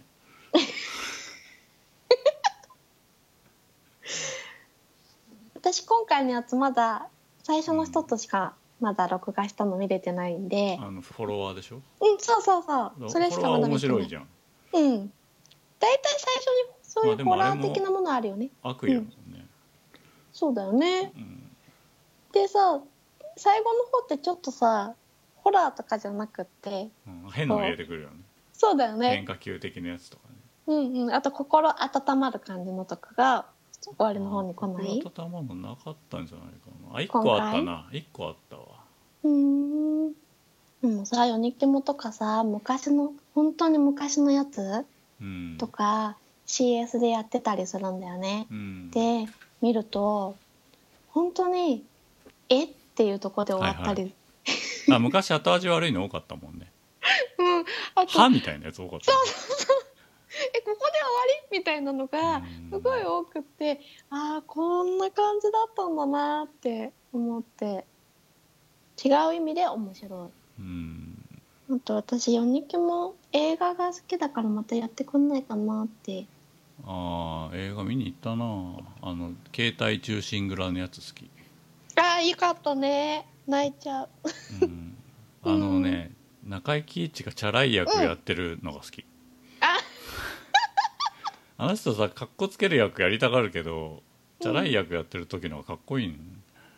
ダサいやかうん、うん、 CM とかしかわかんないけどうんミッそれはミキプルーンってことキープルーンだっ けなんかあのなんだっけ DC カードだっけ DC カードもやってんねやってたよね今は知あらあないいうけ方どが似合 うよねうんそういう私イメージコミカルなイメージの方が強い9割ギャグやって、うんで最後の1割キュッて締めればすげえかっこいいのになんかああ最初かからかっこいい役とかやってると笑っちゃうんだよ ねら逆何にやってんのって思って、うんうんねやっぱ映画になるとさちょっとさねうん力が入るというかみんなうん結構一本一本いいなって思ってうんうん前映画のうんセッション、セッションの話をした時にその、うんうんいつ映画が続けられなくなるかわかんないから同じことをずっと言ってる映画になったんじゃないかっていう話をしたんだけどうんそのインディーズゲームもそれに近い部分があってどこでその制作が止まるかわかんないからここから逃げ出すっていうことだけをテーマにしておけば例えば1から10全部作んなくてもパッケージとしてまとめることができる。うんっていう打算もあんのかなって思ってだあからあそういう意味である種ホラーとかっていうのは逃げ道になりやすいのかなって